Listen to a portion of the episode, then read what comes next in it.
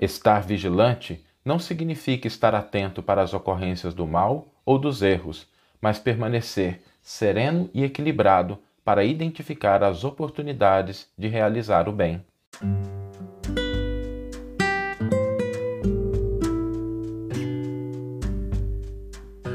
Você está ouvindo o podcast O Evangelho por Emmanuel, um podcast dedicado à interpretação e ao estudo da Boa Nova de Jesus através da contribuição do benfeitor Emmanuel. Hoje nós vamos refletir um pouco sobre o que significa vigilância, porque o Evangelho nos convida a orar e vigiar. E quando a gente fala de vigilância, às vezes a gente passa batido porque o orar ele é tão óbvio para a gente e às vezes a gente não reflete muito bem no que significa colocar em prática essa vigilância que o Evangelho nos convida a ter. Então, em primeiro lugar, Estar vigilante, né, estar de vigília, significa estar acordado, ou seja, não dormir. E dormir para o Evangelho significa a gente permanecer naquele estado de ilusões. Essas ilusões que muitas vezes são caracterizadas pelo egoísmo, que se ilude com relação a ter a postura do egoísta. O egoísta é alguém que está iludido, porque ele acha que ter as coisas somente para si, buscar tudo para si, não compartilhar, vai levá-lo à felicidade, e isso é uma ilusão. Às vezes, a gente cai na ilusão da separação, da gente se achar melhor do que os outros, da gente achar que nós não temos responsabilidade com as outras pessoas.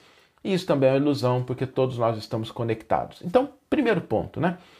Estar vigilante significa a gente não cair nas ilusões do egoísmo, do orgulho, da vaidade, da separação. Ok, mas mesmo a gente estando alerta, estando acordado, a gente precisa entender o que significa colocar isso em prática. Porque estar alerta significa estar pronto, estar disposto. E nesse estado existe um perigo. O perigo da gente confundir esse estado de alerta, esse estado de atenção, com buscar e identificar os erros, a maldade, os problemas. Existem pessoas que ficam muito alertas e identificam com muita precisão, com muita rapidez, aquilo que é o erro, o problema. Mas estar alerta para o Evangelho não significa a gente ficar nesse estado de inquietude. Estar alerta significa estar equilibrado. Precisa de sobriedade, de equilíbrio, de serenidade. Por quê? Porque o estar alerta para o Evangelho é estar alerta para o bem que nós podemos realizar. E a gente só vai perceber as oportunidades do bem que nós podemos fazer se a gente tiver equilibrado, se a gente tiver sereno, se a gente tiver naquele estado de aquela atenção, mas sem tensão.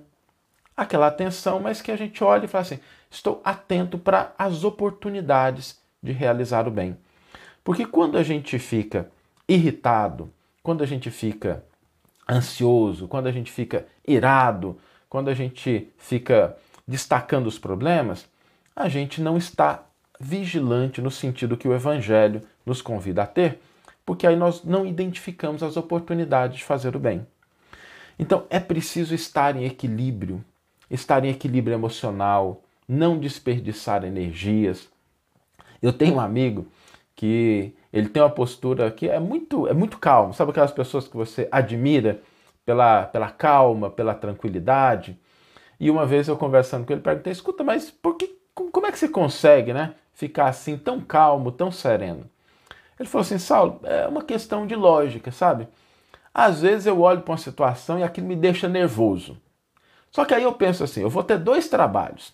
Eu vou ter o trabalho de ficar nervoso, né, de gastar energia para ficar com raiva, e depois eu vou ter o trabalho de acalmar, porque não tem jeito de resolver isso. Então eu já decidi o seguinte: em vez de ter dois trabalhos, eu resolvi não ter nenhum que não é inútil, né? Que eu não vou estar desperdiçando energia, porque senão eu vou ter que gastar energia ficando com raiva e depois gastar energia me acalmando. Então eu tento ficar sereno logo no começo, logo de cara.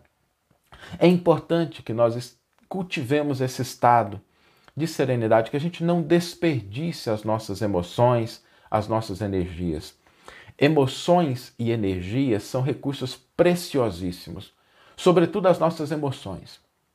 Quando nós não controlamos os nossos estados emocionais, não modulamos as nossas emoções, a gente acaba desperdiçando esse recurso precioso, porque a energia, é o, desculpa, a emoção é o motor da vida.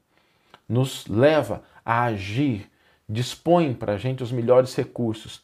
Basta que a gente se lembre, se a gente está num estado emocional equilibrado, alegre, o quanto de coisa boa a gente não consegue perceber e realizar. Por outro lado, se a gente está num estado emocional negativo, quantas coisas às vezes a gente não perde, a gente não deixa passar, ou a gente age de maneira equivocada ou atabalhoada. Então, estar em vigilância significa a gente não dormir na ilusão do orgulho, da vaidade, do egoísmo, a gente permanecer equilibrado, sereno, buscando identificar as oportunidades de realizar o bem. É isso que vigilância significa. Estar em vigilância é a gente estar nesse estado em que a gente olha para as coisas e percebe assim: nossa, Fulano está fazendo alguma coisa que em outras situações eu poderia ficar irritado, desperdício de emoções. Mas eu posso observar ali uma oportunidade de fazer o bem se eu estiver equilibrado. Às vezes com silêncio, às vezes com uma palavra de compreensão, às vezes com outras atitudes, mas que colaborem para melhorar aquela situação. Estar em vigilância para o Evangelho significa a gente estar atento para o trabalho que o Cristo nos convida a realizar em qualquer circunstância que nós estejamos, que é o de concretizar o bem no limite das nossas possibilidades.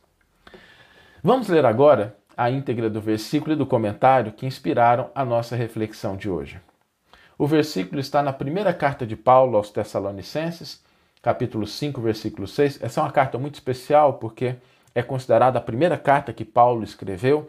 Então, se a gente tiver o interesse em saber assim, qual foi a primeira carta que Paulo redigiu, é, qual foi a primeira carta que ele escreveu, as cartas de Paulo são partes muito importantes do Novo Testamento, do Evangelho. Essa é a primeira, seria uma boa carta para quem tiver interesse começar a ler, lendo a primeira carta que Paulo escreveu.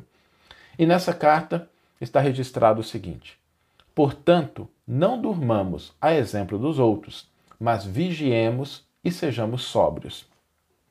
E Emmanuel vai intitular o seu comentário Sobriedade. Em todos os setores das atividades terrestres, mesmo nos círculos externos do esforço religioso, há muita gente dormindo nos braços das ilusões.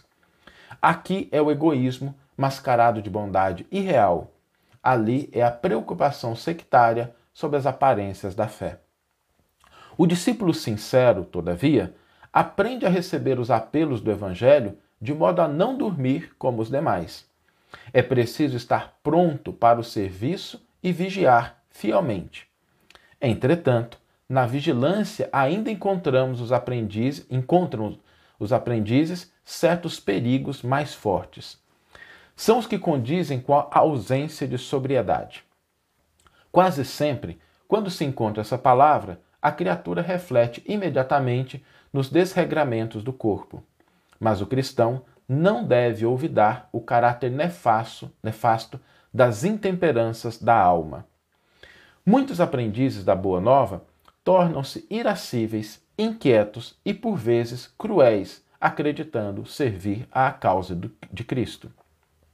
Vigilância não quer dizer olho aberto para indicar o mal, mas posição de concurso sincero com Jesus, a fim de substituir o mal pelo bem em silêncio, onde quer que se encontre. Sem a sobriedade, a realização dessa tarefa se torna impossível.